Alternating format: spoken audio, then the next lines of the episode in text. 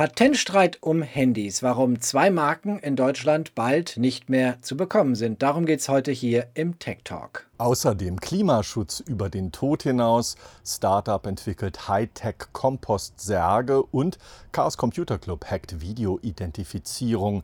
Ein Verfahren, das Banken oder Mobilfunkanbieter nutzen. Das alles hier im Tech Talk 24 Podcast mit Markus Schuler aus San Francisco. Und mit Björn Staschen aus Hamburg. Der Handyhersteller Oppo, Markus, verkauft derzeit in Deutschland keine Handys mehr, auch nicht von seiner Flagship-Marke OnePlus. Warum? Weil im Hintergrund ein Kampf tobt, von dem wir in der Regel wenig mitbekommen. Nun aber schon ein Kampf, in dem es um viel Geld geht und um Patente. Denn unsere Handys, Björn, die nutzen heutzutage eine Vielzahl von technischen Entwicklungen. Beispielsweise, um sich mit Mobilfunkmasken zu verbinden über 4G oder 5G. Und diese Verfahren haben oft echt nicht die jeweiligen Handyhersteller entwickelt, sondern andere Unternehmen. Konkret geht es gerade um den Hersteller Oppo aus China. Der hat rund 10% Marktanteil weltweit und Nokia hat Oppo nun verklagt. Nokia, wissen wir, ein Pionier auf dem Handymarkt, der aber heute gar keine Handys mehr selber herstellt. Es gibt Handys der Marke Nokia, die stellt aber ein anderes Unternehmen her, an dem Nokia nur beteiligt ist. Nokia besitzt aber viele Patente und lässt sich für deren Nutzung bezahlen. Und nun ist ein solcher Lizenzvertrag für Patente ausgelaufen mit dem chinesischen Hersteller Oppo, der auch hinter den hochwertigen OnePlus-Handys steckt. Nokia fordert deutlich höhere Lizenzsummen für einen Neuabschluss und hat Oppo nun verklagt auf Unterlassung. Solange es keinen Vertrag gibt, dürfen keine Handys verkauft werden.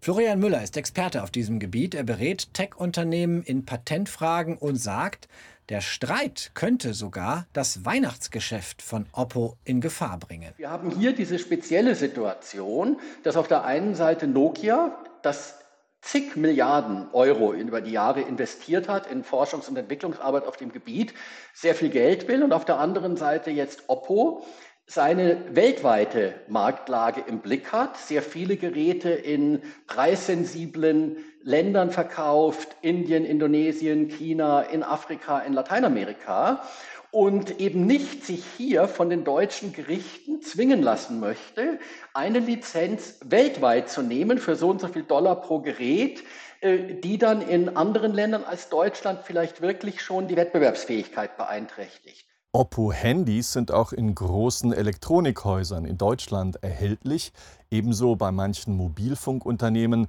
Die dürfen auch ihre Lagerbestände abverkaufen, es sei denn, Nokia reicht auch gegen ein Unternehmen wie Mediamarkt oder die Telekom eine Klage ein. Aber Oppo selbst hat bereits den Verkauf eingestellt. Vor deutschen Gerichten sind viele solcher Patentprozesse anhängig. In der Regel einigen sich die Unternehmen im Hintergrund. Hier ist aber nun eine Auseinandersetzung eskaliert. Und Oppo zeigt mit dem Verkaufsstopp, wir lassen uns nicht unter Druck setzen, nur mit der Gefahr, dass wir in Deutschland nicht mehr verkaufen können, denn weltweit macht Oppo deutlich höhere Umsätze.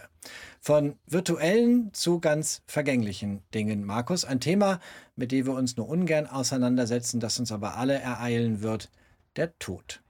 Ein Startup im US-Bundesstaat Washington in der Nähe von Seattle hat Hightech-Särge entwickelt das Besondere, sie machen aus einer Leiche innerhalb von 60 Tagen kompostierbare Erde, Return Home. So der Name des Startups hat den Prozess Terramation genannt, sagt Gründer und Chef des Unternehmens Mika Truman. The body is placed in a vessel. The vessel is eight feet long by three and a half feet wide by three and a half feet tall. We use organics der Körper kommt in einen 2,40 Meter langen und 1 Meter breiten wie hohen Container. Die Leiche ist umgeben von Stroh- und Holzhackschnitzel. Wenn der Deckel geschlossen wird, kommt Technologie ins Spiel. Jeder Container verfügt über Sensoren, die Luftzufuhr, Feuchtigkeit und Temperatur überwachen. Den ganzen Prozess können wir von überall her monitoren. We run sensors to ensure all of that happens. And all of that is held together by a computer system that allows us to look at our entire facility and understand the status of every single vessel every minute of the day. Luftzufuhr, Feuchtigkeit und Temperatur werden von einem Computersystem nicht nur überwacht, sondern auch gesteuert. So kann der Zersetzungsprozess beschleunigt werden. Ohne Zusätze oder Chemikalien können so Leichen mit Hilfe natürlich vorkommender Mikroben in Erde verwandelt werden, sagt Truman. Das Ganze bei einer relativen Luftfeuchtigkeit zwischen 50 und 55 Prozent. Bislang hat Return Home 40 Leichen zu Kompost umgewandelt. Gründer Truman sagt, sein Verfahren sei deutlich umwelt- und klimafreundlicher als das Einäschern. Cremation, though we don't realize it, is phenomenally polluting. Here in America, it takes about 30 gallons of fuel to cremate one individual. Das Einäschern verschmutzt sehr stark die Umwelt. Hier in den USA wird mehr als 110 Liter Brennstoff für die Einäscherung eines Leichnams benötigt. Damit könnte man mit dem Auto von San Francisco nach Los Angeles und wieder zurückfahren. Dann wird aber noch jede Menge CO2 frei. Was die Hinterbliebenen zurückerhalten, ist so wertvoll wie ein Eimer Sand. Unser Verfahren verbraucht ein Zehntel der Energie. Außerdem erhalten die Familien Erde zurück, aus der neues Leben entstehen kann. We use about a tenth of that amount to terramate a body. And what the family gets back is soil that they can use anywhere they want that will grow new life. Return Home ist weltweit das derzeit größte Unternehmen, das diese Form der Beerdigung anbietet. Im Bundesstaat Washington ist es erlaubt, Leichen zu kompostieren. Auch andere Bundesstaaten wie Kalifornien oder Colorado wollen das Verfahren noch in diesem Jahr erlauben. Körperteile wie Knochen, die sich nicht so schnell zu Kompost umwandeln lassen, die werden am Ende gemahlen und dann der Erde beigemischt. Künstliche Hüftgelenke oder andere Prothesen werden aus dem Kompost entfernt, auch weil man damit nicht die Umwelt belasten will. Umgerechnet etwa 4.500 Euro pro Leichnam verlangt Return Home. Eine Expansion in andere US-Bundesstaaten ergibt viel Sinn, denn die gesamte Beerdigungsindustrie in den USA ist gut 20 Milliarden Dollar wert. In Deutschland lassen sich gut 70 Prozent der Menschen mittlerweile einäschern. Eine ökologische Bestattung wäre nicht nur klima- und umweltfreundlicher, sie könnte vermutlich auch günstiger als das Einäschern sein. Einige Bundesländer wie Niedersachsen oder Mecklenburg-Vorpommern haben bereits Genehmigungen für ökologische Bestattungen erteilt. Schauen wir, Markus, noch auf eine dicke Sicherheitslücke, die der Chaos Computer Club Ende vergangener Woche aufgedeckt hat. Dabei geht es um das Video-Ident-Verfahren, das Banken, Mobilfunkkonzerne, aber auch Krankenkassen einsetzen. Sie kennen das vermutlich. Dies ist zum Beispiel das Erklärvideo für das Post-Ident-Verfahren, das Videoidentifikationsportal der Deutschen Post. Im Videochat mit einem Mitarbeiter zeigen sie ihren Personalausweis, der auf Hologramme und andere Sicherheitsmerkmale überprüft wird. Martin Tschirsich, Sicherheitsforscher des Chaos Computer Clubs, der hat dieses Verfahren nun gleich bei sechs Anbietern überlistet. Mit Hilfe von Video- und Bildmanipulation hat er gezeigt, wie einfach er die Identifikation umgehen kann. Das Videoident-Verfahren ist seit 2021 auch zugelassen für den Zugriff auf elektronische Patientenakten und elektronische Rezepte.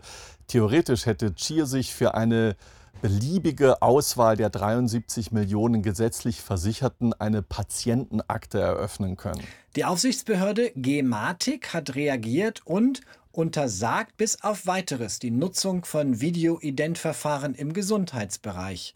Datenschützer und das Bundesamt für Sicherheit in der Informationstechnik BSI hatten seit langem davor gewarnt, dass das Videoidentverfahren nicht ausreichend sicher sein könnte. Bundesregierung und Bundesnetzagentur reagierten jedoch nicht bisher zumindest unter Branchenverband Bitkom, der kritisiert, dass die Gematik die Nutzung der elektronischen Gesundheitsakten nach der Chaos Computer Club Recherche nun ausgesetzt hat. Noch ein schneller Blick nach China. Björn, im Süden des Landes in der Provinz Xiangji wurde die Teststrecke für eine neue Magnetbahn in Betrieb genommen.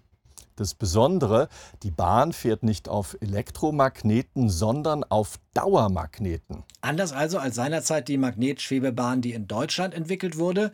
Der Vorteil dieser Dauermagneten, kaum Rollwiderstand, damit ist weniger Energie nötig für die Beschleunigung und das ohne zusätzliche Energiekosten, weil eben kein Elektromagnet, sondern ein Dauermagnet. Das dicke Aber kommt jetzt, denn die Magneten, die bestehen aus seltenen Erden, hochwertigen Metallen also, die sich nicht jeder leisten kann. Wie gut, dass China über fast 40 Prozent der weltweit bekannten Reserven an seltenen Erden verfügt. Gute Fahrt kann man da nur sagen. Nächsten Dienstag gibt es uns wieder auf Tagesschau 24 und in der ARD Infonacht. Außerdem als Podcast unter techtalk24.net und auf einer eigenen Playlist auf dem YouTube-Kanal der Tagesschau. Tschüss, bis nächste Woche. Das hast du aber nett gesagt. Tschüss.